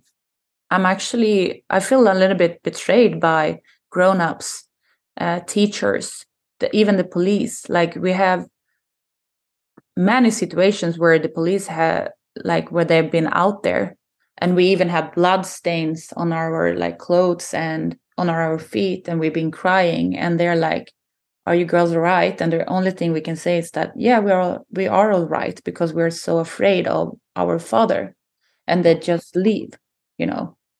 So i feel there's a big like gray zone or like a big gap in the system where no one actually really like took the responsibility of being there for us and supporting us Sophie hat gerade ja erzählt, dass sie schon glaubt, dass Leute es mitbekommen haben und dass Leute auch manchmal gefragt haben, aber die haben nie so richtig gefragt, also ob sie, ob sie wirklich okay ist. Und sie hat auch erzählt, mhm. das finde ich so heftig, dass halt mehrmals bei denen die Polizei war. Und die Polizei hat gesehen, dass überall Blutflecken waren, aber die haben halt dann nur gefragt, geht's euch gut? Und sie haben natürlich gesagt, weil sie unglaublich Angst vor ihrem Vater hatten, ja, ja, uns geht's gut. Und mhm. so ist halt nichts passiert. Es ist sogar so, dass zum Beispiel Stephanie, die macht einmal eine Anzeige, also die zeigt ihren Vater sogar einmal an und äh, das geht auch nicht durch, weil sie zieht dann diese Anzeige zurück, weil ihr Vater sie so lange beredet und schließlich machen die beiden so einen Deal, dann darf Stephanie nämlich nach London ziehen, also darf ausziehen ähm, und zu einer Pferdefarm ziehen, wo sie schon immer hin wollte. Und dafür zieht sie halt die Anzeige zurück. Aber man merkt, dass hier die Polizei oder auch andere Leute, Lehrer oder irgendjemand mhm. nie eingeschritten sind. Ja, und was ja so krass ist, ist, ist halt der Fakt, dass es wahrscheinlich nicht der einzige Fall ist. Also es gibt zum Beispiel eine Studie, die kam im Jahr 2019 raus und ähm, da berichtet das Statistische Bundesamt, dass man davon ausgeht, dass in jedem fünften Fall, also in jedem fünften Kind in der Schule, irgendeine Art von Gewalt oder Vernachlässigung der Familie existiert. Das ist so krass. Also da kannst du wirklich in der, im Klassenzimmer die Reihe durchzählen und quasi bei jedem fünften Kind müsste man mal hinschauen und nachfragen. Und unter diese Arten von Kindeswohlgefährdung zählen dann so Sachen wie Vernachlässigung, das ist fast die Hälfte von allen Kindern, wo was passiert, aber auch psychische Misshandlung, körperliche Misshandlung, sexuelle Gewalt und teilweise und bei 20 Prozent von den betroffenen Kindern gibt es sogar mehrere Gefährdungen gleichzeitig. Also da geht zum Beispiel mit der sexuellen Gewalt halt auch die körperliche Misshandlung ein. Und das ist mhm. unfassbar. Also man denkt, es passiert mal selten und wenn es passiert, dann wird darüber auch berichtet und so. Nein, es kann eins von fünf Kindern sein, was auf irgendeine Art und Weise gefährdet ist. Ja, und das Schlimme ist ja, dass dieses Fragen nicht reicht. Also ich finde, sie erklärt das halt voll gut, dass du super schwer sagen kannst, ja, mein Vater schlägt mich. Total. Also selbst wenn die Polizei dich fragt, du musst halt echt aufmerksam zugucken. Also sie hat mir zum Beispiel so Sachen gesagt, ich, ich habe dann sie auch gefragt, woran erkennt man das dann? Und sie so, ja, dass die Kinder halt durch den Wind sind, dass die immer müde sind, dass man nie was von den Eltern hört. Das sind so Warnsignale. Und Mhm. ich glaube, da braucht man einfach sehr aufmerksame Leute drumherum, die halt einschreiten. Das ist so, so wichtig. Ich glaube auch. Und ich finde vor allem, also ich meine, wir haben beide keine Kinder, aber ich kann mir auch vorstellen, dass es auch schwierig ist, wenn man zum Beispiel sowas sieht bei anderen Kindern, dass man da was sagt.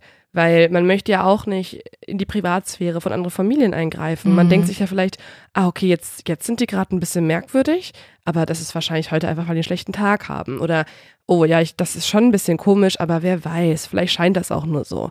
Und dass man wirklich sich traut, was zu sagen oder sogar so weit geht und die Polizei einschaltet, ich glaube, das ist eine ganz große Hemmschwelle bei vielen Leuten.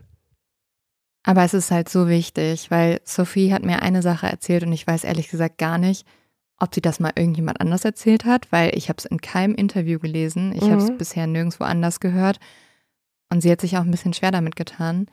Sie hat mir nämlich erzählt, dass sie sich ein paar Mal fast das Leben genommen hätte. There are um, a few times where I actually considered to like commit suicide. Like I'm, I'm being very like um, transparent right now.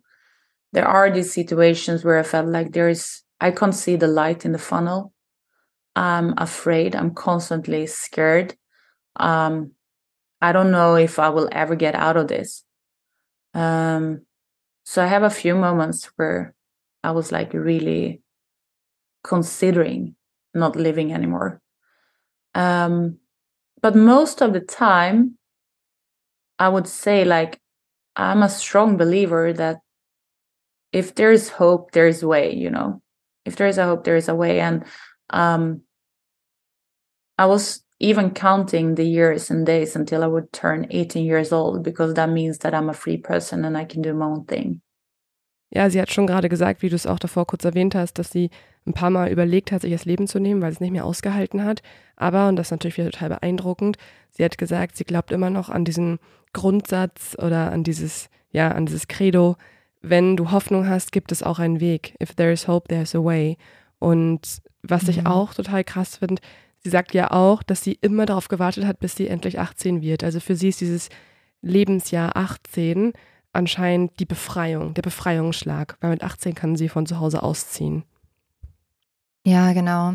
Und bis dahin retten halt ihre Pferde ihr eigentlich das Leben. Also Sophie hat eine unglaublich enge Bindung zu ihren Pferden, auch zu denen, die sie nachts einreiten muss, weil sie sind halt diejenigen, dass wenn alles zu viel wird, dann rennt Sophie in den Stall, versteckt sich hier und fühlt sich hier irgendwie sicher und von den Pferden verstanden und auch aufgehoben.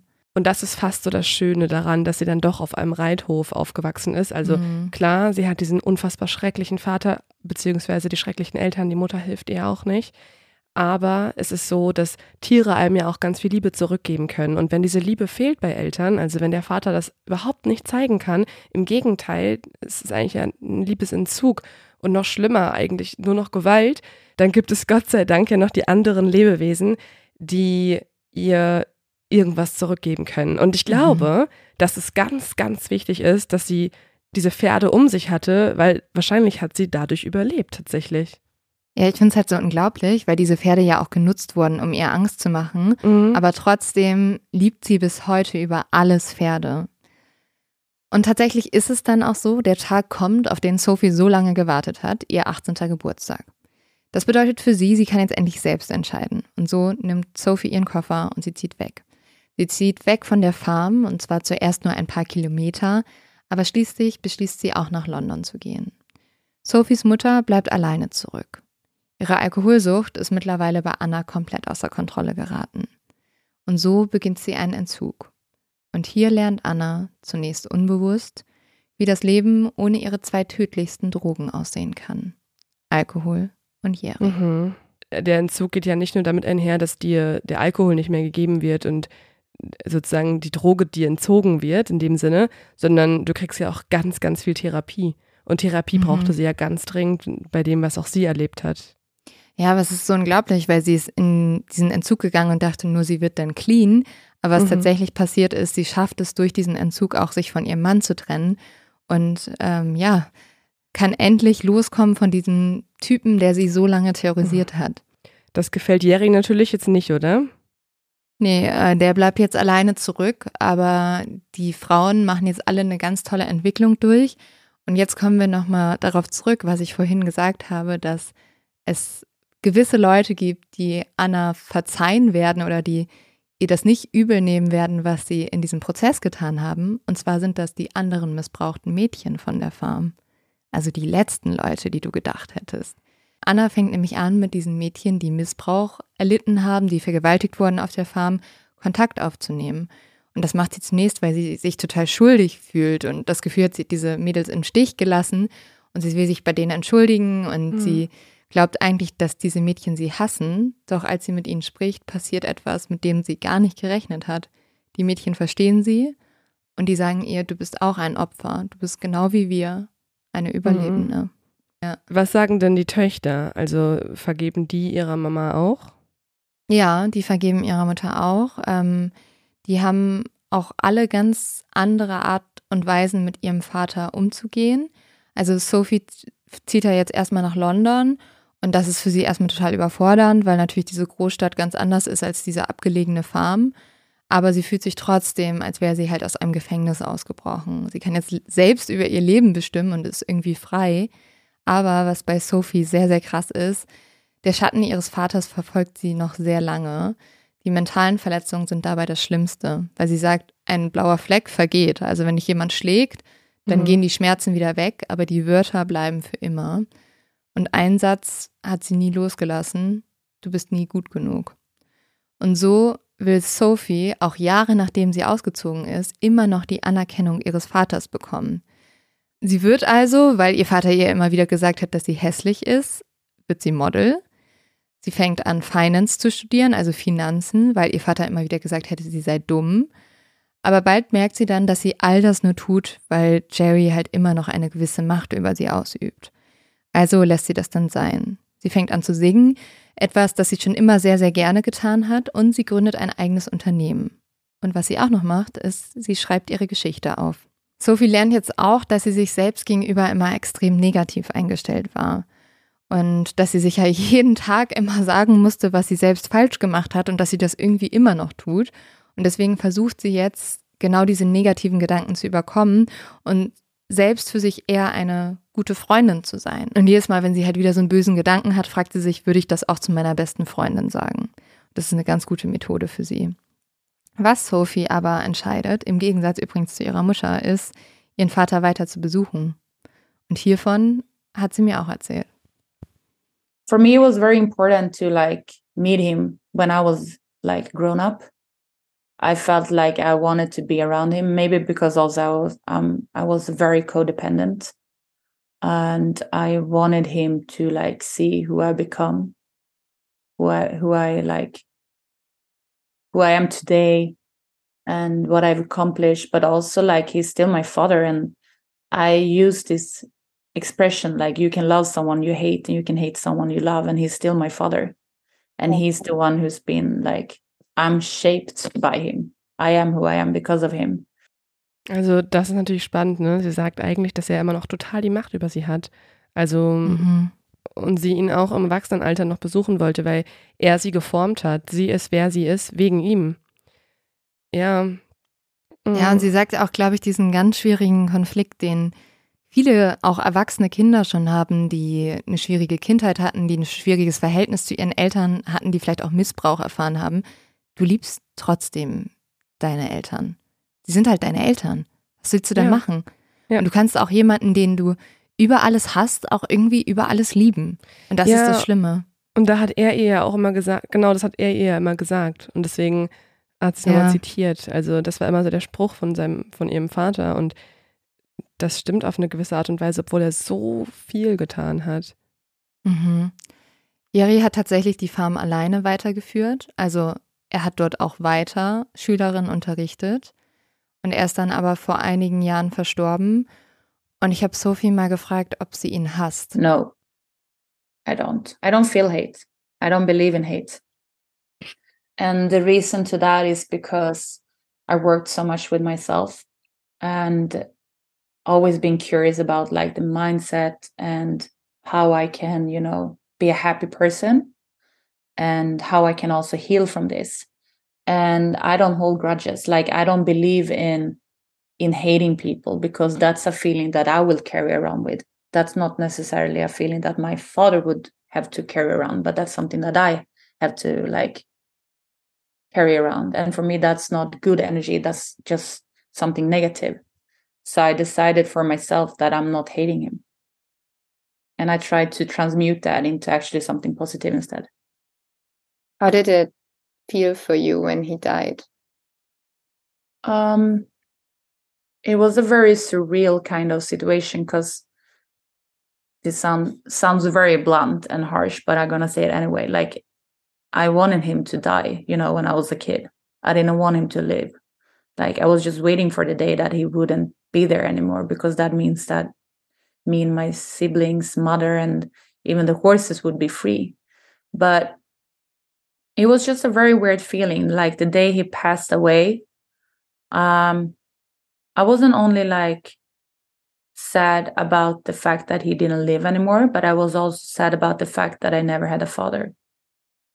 So I felt a lot of grief.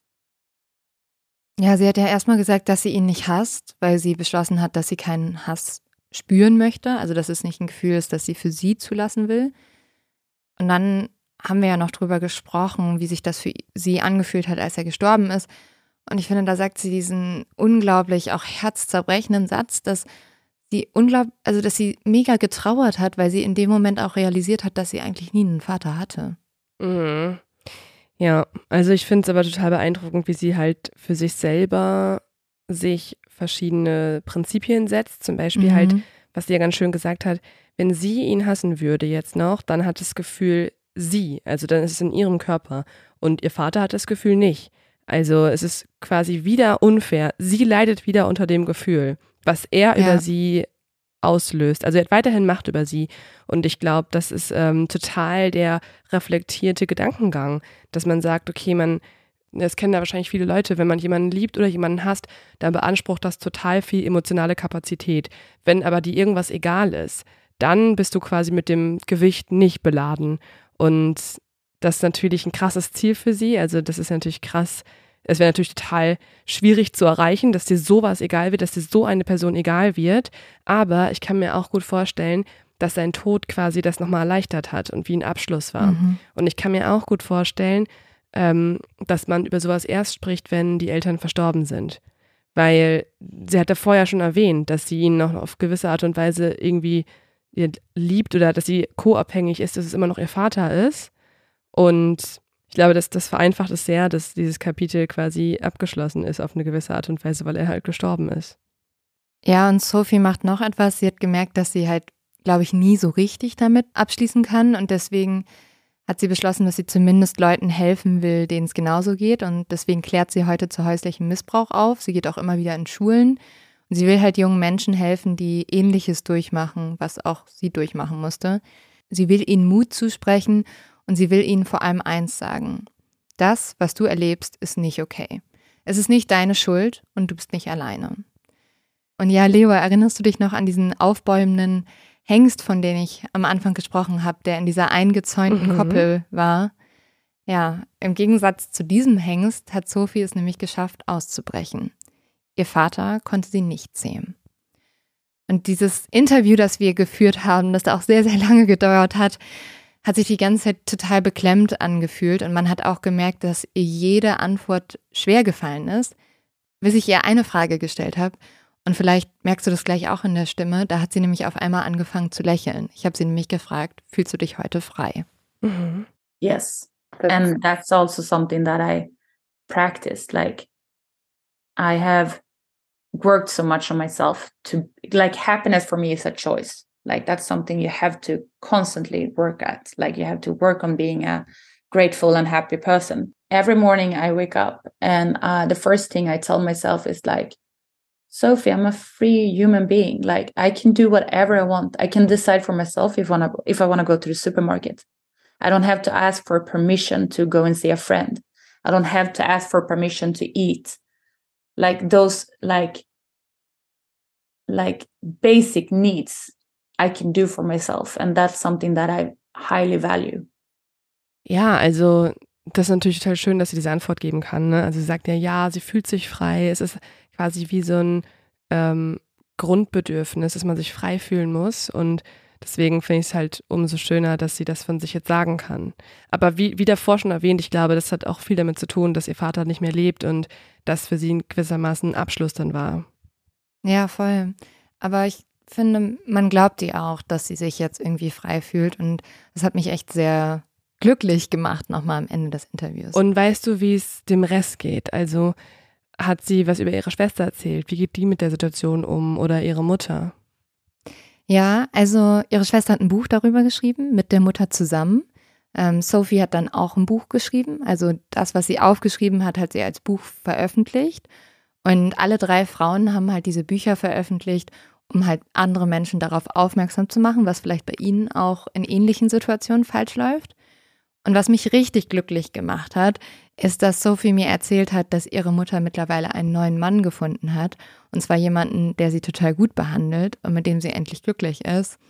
Und ähm, boah, ich muss sagen, hm. es gab hm. eine, ich muss mich jetzt auch ein bisschen zusammenreißen, weil ich will hier nicht losheulen. Aber es gab eine Stelle im Interview, da habe ich fast geheult, weil Sophie hat mir erzählt, dass sie sich so für ihre Mutter gefreut hat weil sie hätte es nie für möglich gehalten, dass ihre Mutter jemals wieder jemanden finden wird, dem sie vertraut. Und das hat ihre mhm. Mutter aber getan. Und ihre Mutter ist jetzt glücklich. Sie hat einen neuen Mann, mit, äh, der sie sehr, sehr gut behandelt. Und ja, um das mal in den Worten von Sophie zu sagen, wo Hoffnung ist, ist auch ein Weg. Und ja, ich finde, mhm. genau das zeigt diese Geschichte von Sophie, Stephanie und Anna, dass man nämlich ausbrechen kann dass man schaffen kann, da rauszukommen mhm. und dass es auch ähm, ein Leben danach gibt. Und das finde ich so toll und das finde ich auch so inspirierend. Ja, es ist total schön, dass tatsächlich auch ihre Mutter da rausbrechen konnte. Und ich hatte mit ihr gesprochen vor Weihnachten und dann habe ich sie natürlich auch gefragt, wie sie Weihnachten feiern wird. Und die haben alle als Familie zusammen gefeiert, also mhm. bei Anna und ihrem neuen Mann. Ja. Oh. Jo. Also Happy End, Leo. Ja, das ist ja gar nicht so oft bei unseren True Crime Fans. Nee. Und ich würde äh, diese Woche gerne deinen Leos-Tipp klauen. Darf ich? Natürlich. Okay. Die Geschichte von Sophie wurde nämlich verfilmt und die Serie heißt Riding in Darkness und kann man jetzt in der ZDF-Mediathek ansehen. Also wir haben tatsächlich für diese Folge oh. auch mit dem ZDF kooperiert. Ich habe ähm, mit denen gesprochen. Sie haben ja auch den Kontakt zu dem Drehbuchautoren Ulf Pfenzler ermöglicht. Mit dem haben wir auch gesprochen. Der hat nämlich drei Jahre lang für diese Serie recherchiert und deswegen auch nochmal großes Dankeschön an dieser Stelle für diese Hilfe. Und die Serie erzählt die Geschichte aus zwei Perspektiven. Einmal aus Sophies und dann aus Mollys. Und Molly ist eine Figur, welche auf eine der Reitschülerinnen basiert. Ich finde das sehr, sehr spannend und das kann ich euch halt voll empfehlen, weil ich konnte jetzt wenig aus Sicht der Reitschülerin oder der Stallmädchen erzählen, weil keine von denen mit mir gesprochen hat. Die Serie erzählt halt vor allem aus dieser Perspektive. Das heißt, wenn ihr diese Folge spannend findet, dann hat die Serie auch noch ganz viele neue Facetten, die man ja sehen kann, die man erleben kann. Und ich muss sagen, Leo, ich habe diese Serie ja geguckt mhm. zur Recherche, ne? Und es war schon spät abends, es war 9 Uhr und ich dachte, ich gucke noch eine Folge. Und ich habe alle Folgen durchgeguckt in dieser Nacht. Ich habe um oh. 3 Uhr aufgehört. Du hast eine Binge-Nacht gehabt. Ja, ich muss die auch schauen. Das klingt mega spannend. Ich habe mich ja letztes Mal so aufgeregt über hier diese Netflix-Serie. Ja, Inside Man. Bitte guckt stattdessen Riding in Darkness. Die Charaktere sind sehr, sehr toll gespielt. Die Geschichte ist faszinierend, irgendwie auch inspirierend, super schrecklich. Ähm, hat irgendwie alles. Und das Tolle ist, dass Sophie zum Beispiel auch als Beraterin mit bei diesem Film gearbeitet hat. Und sie war auch mehrmals am Set und sie meint, es fühlt sich genauso an, wie es damals war. Ähm, ja, das klingt mega spannend und ich mag auch generell, ist es eine schwedische Serie? Ja, ne? Ja, das ist schon. von, äh, genau, eine schwedische Produktion und dieses Gefühl, das ich auch am Anfang versucht habe zu vermitteln, so dass du mit in diese schwedische Welt genommen wirst, in den Wald, das kriegst du sofort. Also es ist, mhm. ist ganz toll gemacht, wirklich. Kann ich euch groß, ganz doll empfehlen. Wie gesagt, jetzt in der ZDF-Mediathek kann man sich das Ganze anschauen. Ja, ich bin total happy, dass du da auch schon wieder, also wir werden hier zum kleinen Interview-Podcast, ne, dass wir schon wieder mit den äh, Betroffenen sprechen konnten. Das ist natürlich auch immer für uns total toll, wenn wir Geschichten erzählen dürfen von Menschen und damit vielleicht auch Mut machen können, weil ich glaube, dass ist ja so wichtig, weil Sophie wird nicht die Einzige sein, der das passiert ist. Und vielleicht können wir deswegen auch nochmal hier auf ein paar Nummern und Stellen hinweisen, wo ihr euch melden könnt, wenn euch etwas Ähnliches widerfährt. Also wir verlinken euch nochmal alles in der Folgenbeschreibung, aber ihr bekommt auf jeden Fall Hilfe, wenn ihr die 08000 116016 anruft. Das ist nämlich das Hilftelefon. Und es gibt noch andere Nummer, zum Beispiel gibt es auch die Nummer gegen kummer.de, da könnt ihr auch drauf gehen. Oder das hilfetelefon.de, da gibt es auch nochmal Informationen. Guckt einfach mal in die Folgenbeschreibung und ähm, da findet ihr auf jeden Fall richtig gute Ansprechpartner, die euch weiterhelfen können. Ja, das war jetzt schon wieder eine sehr lange Folge, Leo. Aber ich fand sie wirklich sehr inspirierend. Ähm, mich hat die Recherche, wie gesagt, sehr mitgenommen. Und ich mhm. hoffe, ähm, ja, du hast jetzt eine neue Serie, die du gucken willst. Ja, total spannend. Also ich werde mir die Serie auf jeden Fall mal auf meine Liste schreiben und finde es auch total spannend, jetzt hier die Hintergründe erfahren zu haben. Also vielleicht hat mhm. ja auch schon mal irgendwer die Serie geguckt und weiß jetzt, was davon wirklich wahr ist und hat die Geschichte von den Betroffenen persönlich aus ihrer Sicht mit ihren Worten gehört. Ja, und wenn ihr mal auf unseren Instagram-Account geht, werden wir euch da auf jeden Fall auch ein paar Videos hochladen von dem Interview mit Sophie. Dann könnt ihr sie auch mal sehen und ähm, wir verlinken sie auch und dann äh, kriegt ihr auch mehr Informationen sozusagen zu ihr noch, weil das ist bestimmt ja auch ganz spannend. Genau, also für Zusatzinformationen und so weiter könnt ihr immer uns auf Social Media folgen. Wir machen auch jetzt ein bisschen mehr auf TikTok und Facebook und so weiter. Ähm, und wir freuen uns natürlich auch immer total, wenn ihr unsere Folgen Freunden oder Familienangehörigen weiterleitet und empfehlen könntet. Also das ist immer so unsere größte Belohnung quasi für unsere Arbeit. Ja, ähm, gerade bei so einer Folge ist es natürlich auch super, wenn man dadurch irgendwie auf ja, häusliche Gewalt aufmerksam machen kann. Und dann, Leute, haben wir noch einen kleinen Hinweis in eigener Sache. Wir haben jetzt ein Spiel zusammen mit Ravensburger rausgebracht. Das ist ähm, eine Version des super coolen Spiel Echos. Und ja, Leute, ähm, bestellt das entweder online oder ich glaube, das gibt es jetzt mittlerweile auch in einigen Shops. Und wir freuen uns natürlich riesig, wenn ihr mit uns den Fall lösen könnt. Und damit Cheers und bis nächstes Mal. Bis dann. Ciao. Tschüss.